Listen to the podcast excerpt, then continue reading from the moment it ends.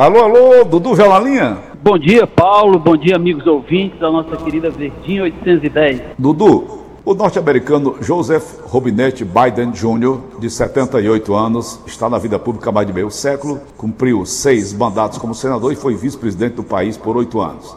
Encarna Biden, portanto, uma resposta pragmática à onda antipolítica que ajudou Donald Trump a conquistar a presidência dos Estados Unidos quatro anos passados. Apesar da polarização profunda que divide o país no momento, não há trajetória do candidato democrata fatos que permitam identificá-lo com a esquerda, como tentou insistentemente o adversário Donald Trump. Biden é um político tradicional, desses tão criticados pelos republicanos do Tea Party. Um, um, representante da ala conservadora do Partido Democrata, bastante tradicional dos costumes e liberal da economia. Nada esquerdista avalia o cientista político Julian Durazo Herman, professor da Universidade do Quebec, em Montreal, no Canadá. Biden, por exemplo, apoiou a guerra do Iraque iniciada pelo republicano George Bush em 2002. Ele também participou da elaboração do Patriotic ACT, que permitiu a formação de um enorme aparato de vigilância dos cidadãos norte-americanos. De acordo com o pesquisador, pesquisador, deve-se esperar do democrata, se ele for eleito, uma atuação no sentido de restaurar o poder do Estado internamente e do país no mundo. Ele foi visto de um presidente que era bom de fala, Barack Obama, mas que não modificou a dinâmica política do país para um caminho mais progressista, afirma o professor Durazo Herman, que também é presidente da Associação Canadense de Estudos Latino-Americanos do Caribe. Ô, ô, ô, ô Dudu, o que está tá acontecendo aqui no Brasil, que eu tenho observado das, é, das, das minhas pesquisas, através do, do, das redes sociais, estão querendo implantar o medo dos brasileiros, o medo desse cidadão que foi eleito agora recentemente. Você tem uhum. medo de Joe Biden, ou Dudu? Não, Paulo, eu acho que isso são boatos, né? enfim, são temores. O fato do presidente Bolsonaro ser muito ligado ao Trump. Então a gente tem que ver que o, o presidente eleito dos Estados Unidos, o Biden, ele vem com um discurso bem conciliador e, Foi. aliás, é um discurso que cabe para o atual momento, né? Porque você vê que os Estados Unidos saem de uma eleição, mas nunca em toda a história uma eleição onde o país sai tão dividido. Uhum. E nunca na história do país houve tantos eleitores indo para as urnas, né? Uhum. Então, Paulo, você dentro, dessa, dentro desse contexto, você tem que entender que o governo do Trump, ele trabalhava de uma maneira, digamos, muito radical, né? onde ele, uma pessoa de direita, ele entendia sempre que quem não tivesse do seu lado, ele tentava interpretar o outro lado sempre como esquerda, como você bem disse aí, hum. nessa leitura, é, ele tentava passar uma imagem de que o Biden a Kamala, hum. que é a vice-presidente dele, né? Do uhum. Biden, é que seria uma esquerdista. Na verdade, a Kamala era uma procuradora, diga-se de passagem, conservadora do estado da Califórnia. Uhum. Né? E o Biden, como político, um político que começou muito novo, ele, ele é um dos políticos que começou a carreira mais novo nos Estados Unidos, né? Uhum. E ele sempre teve posições, eu diria, posições conservadoras. Agora, o Biden, você tem que ver, historicamente, ele sempre teve uma relação, ele construiu essa relação com a comunidade negra nos Estados Unidos. Hum. As origens dele, o primeiro trabalho dele, ele trabalhou como salva-vida num clube onde tradicionalmente frequentavam os negros. Hum. Então o Biden ele sempre construiu essa relação, né? Uma pessoa, ele como político, uma pessoa muito habilidosa uma pessoa que soube, ao longo da sua carreira, construir essas relações, tanto assim que você vê, é, ele foi o vice do Obama. E uhum. o Obama tinha nele o seu maior conselheiro. Uhum. Casa Branca, ela tinha isso como testemunha. Uhum. Que o Biden, ele era sempre o conselheiro das horas difíceis né, dos hum. Estados Unidos. O Obama se trancava com ele no gabinete e tomavam decisões. Né? Então o que, que acontece, Paulo? Eu acho que a gente não tem que temer, e eu acho que até ele vai surpreender do ponto de vista da política internacional.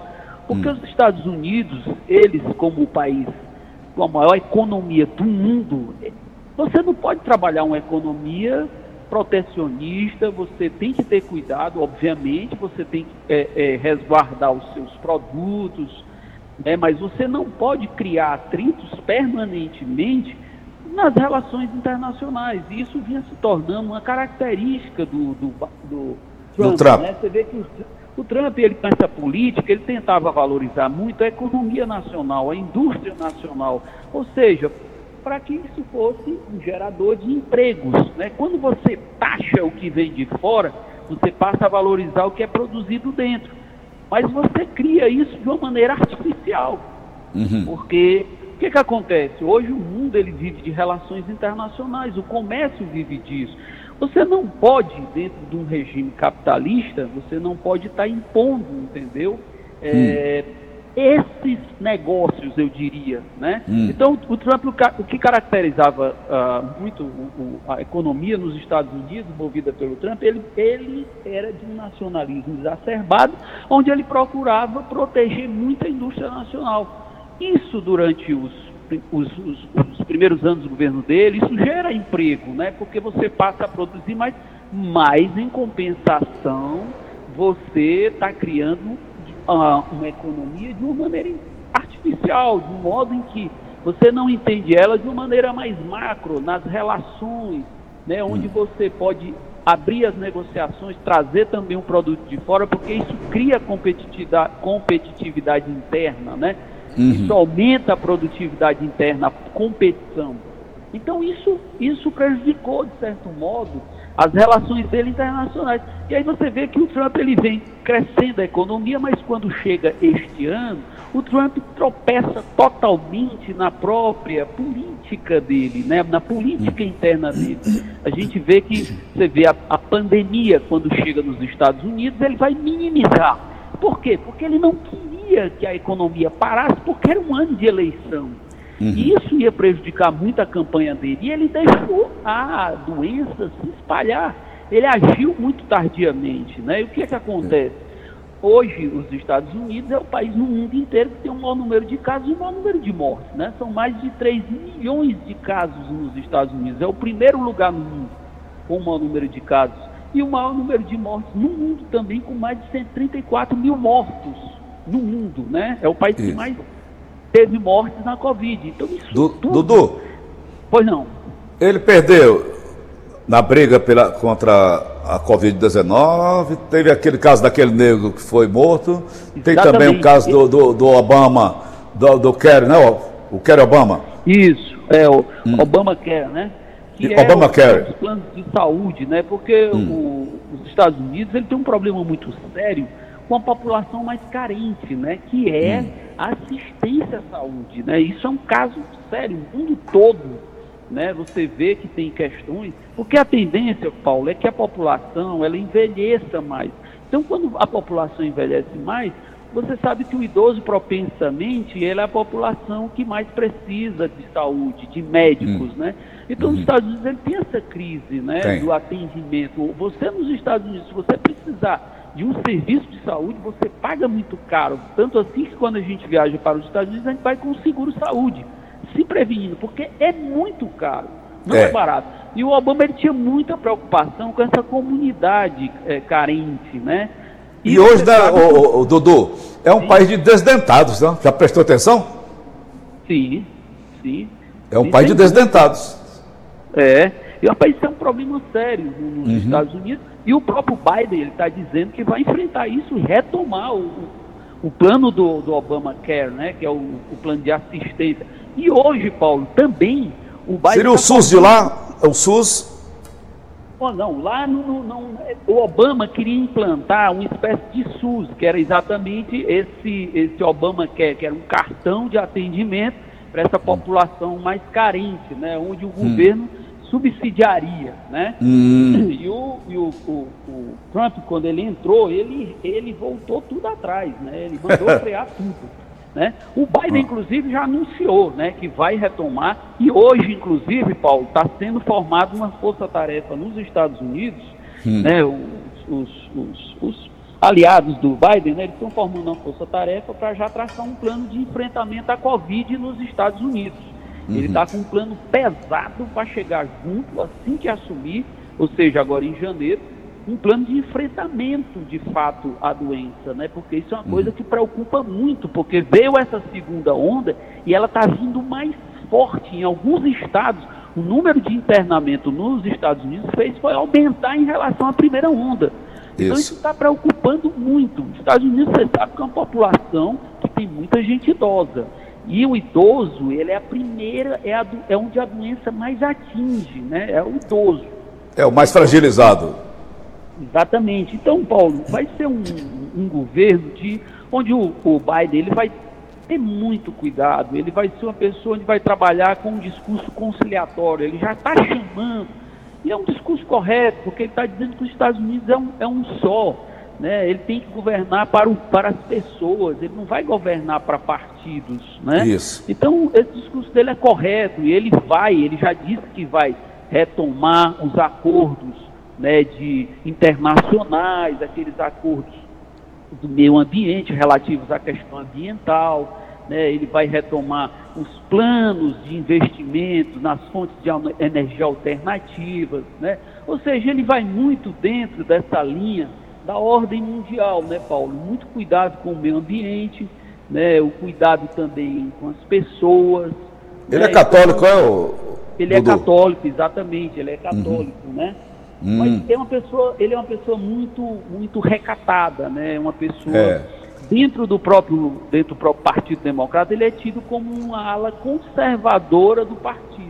E muito, né? e muito sofrido também, não é, Dudu? Sim, a história dele é uma história de sofrimento. Comovente. Né? Uma pessoa, exato, perdeu a esposa, perdeu filhos, né? Uhum. retomou a vida. A história dele é uma história muito curiosa, né? Porque ele foi uma pessoa que eu diria uma pessoa que começou muito simples, uma pessoa de família humilde e que ele constrói uma carreira política muito, muito brilhante, né? Porque, uhum. porque ele sempre foi a pessoa do diálogo dentro do partido, né? Então ele uhum. sempre foi essa voz da conciliação. Isso é importante num momento como esse que os Estados Unidos atravessam e que o mundo atravessa, né, Paulo? Hoje o mundo ele precisa de diálogo, né? Ele precisa estar com essa pauta mundial, que é o cuidado que a gente tem que ter com o meio ambiente, com as questões ambientais, porque isso é importante, porque isso diz respeito à vida no planeta, né? E as isso. questões também que estão muito em dia, né? Que são as fontes de energia alternativas, né? Ah, de certo modo também ele tem um discurso muito forte assim em torno das pessoas, né, uhum. da, da, população carente no país dele, né? Isso uhum. é um uhum. discurso que tem muito apelo, né? Principalmente porque os Estados Unidos ele é um país rico, mas que ele tem muitos problemas, né? A é. dívida interna dos Estados Unidos, ela, ela chega a ser quase o PIB do país, né? Ou Isso. seja, é muito elevado, né? Então, o fato de ser um país muito rico, então você tem uma liquidez, você tem um dinheiro muito circulante muito forte, né? Então isso faz com que essa bola ela sempre role nessa bola da dívida, né? Ô Dudu. Estados Unidos não. Pois não. Ele tem 78 anos, uma vida política sempre pautada como você acaba de falar. Que ele saia nos braços do povo, diferente de alguns presidentes aqui do Brasil, lá mesmo o Nixon, Sim. que saiu caçado, Sim. né? É um cara que está encerrando a, a, carreira política dele, Isso. a vida, a, traje, a trajetória dele, dele, que ele saia de boa. Exatamente. É bom ressaltar que ele é o presidente eleito dos Estados Unidos com idade mais avançada, né, Paulo? É, ele tem isso. 78 anos, né? E é o presidente com idade mais, mais avançada.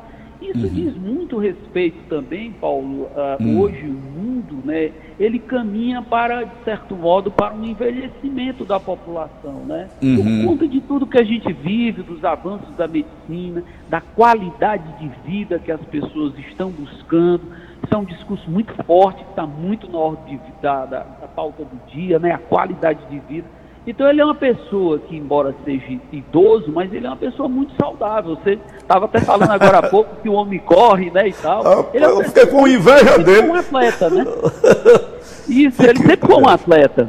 E ele, uhum. gostou de exercícios, né? Com 78 uhum. anos, mas é um praticante de exercícios, né? Uhum. É importante, muito uhum. importante. E vamos torcer, né, para que o, os Estados Unidos, né, ele possa unir nesse discurso do Biden, o mundo possa, né, se eu diria, se reconciliar. A gente tem hoje uma divisão e o Trump ele, ele fez essa divisão com um discurso muito forte em relação à China, é um motivo de atenção realmente. A gente tem que ter muito cuidado com esses países, porque são países fechados, são países de economia fechada. Né? E então, predadores. Exemplo, Trump, exatamente. Então a gente tem que ter muito cuidado. São países que é, politicamente a gente não sabe o que acontece, são países que não respeitam os direitos hum. humanos. E hum. o Trump travou uma batalha muito forte com a China recentemente, principalmente do, por causa do 5G que é a hum. nova telefonia móvel, né? A telefonia hum. que é mais rápida, ela chega a ser 20 vezes mais rápida do que o 4G. E, e dizem que 20 vezes mais barato. Isso.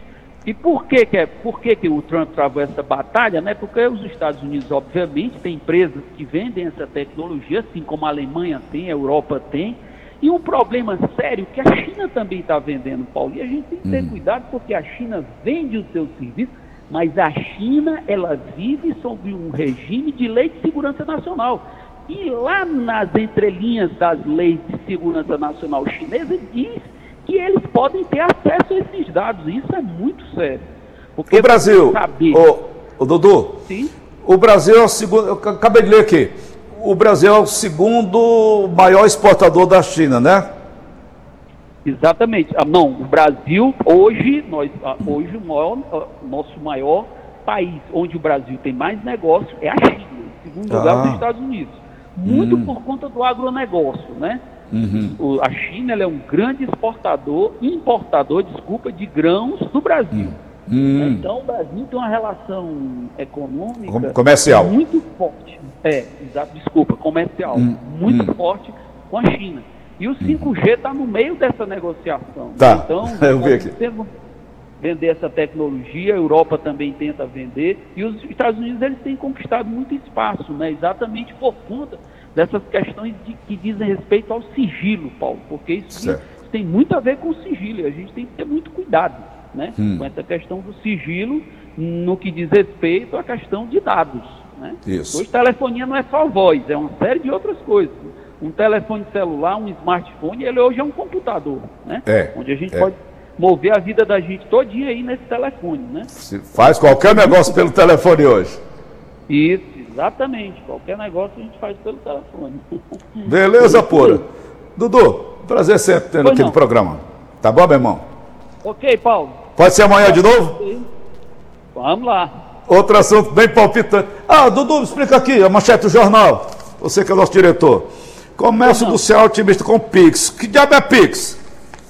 Paulo, o Pix, vamos lá, é uma plataforma digital de pagamento. Né? Essa ah. plataforma ela é, ela é gerida pelo Banco Central. Então, hum. o que é isso? Na verdade, é um sistema onde você faz pagamento e recebe transferência de dinheiro.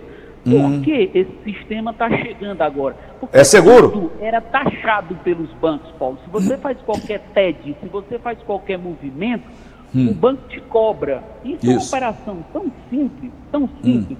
Isso acaba que encarece os serviços. Então, quando hum. você vai no comércio passar lá ter o cartãozinho de crédito, está embutido o valor que a loja paga para o cartão de crédito. E com hum. o Pix, isso não vai ter isso não vai ter cobrança. O Pix, hum. ele já faz a transferência direto, você chega, compra uma sandália, Hum. Na mesma hora você passa lá o seu cartão com o seu código do Pix, ele cai na conta da pessoa sem que isso implique em custo para você. Ah. Então, na verdade, é um sistema de pagamento e um sistema de transferência de dinheiro. Okay? Onde ele simplifica e faz com que você não pague mais taxas, ok? E aqueles juros, aquela cor absurda, aquele papoca tudo? Aí, não, aí outra questão, aí diz respeito hum. a cartão, a cheque hum. especial, aos hum. juros bancários, né, aquilo permanece.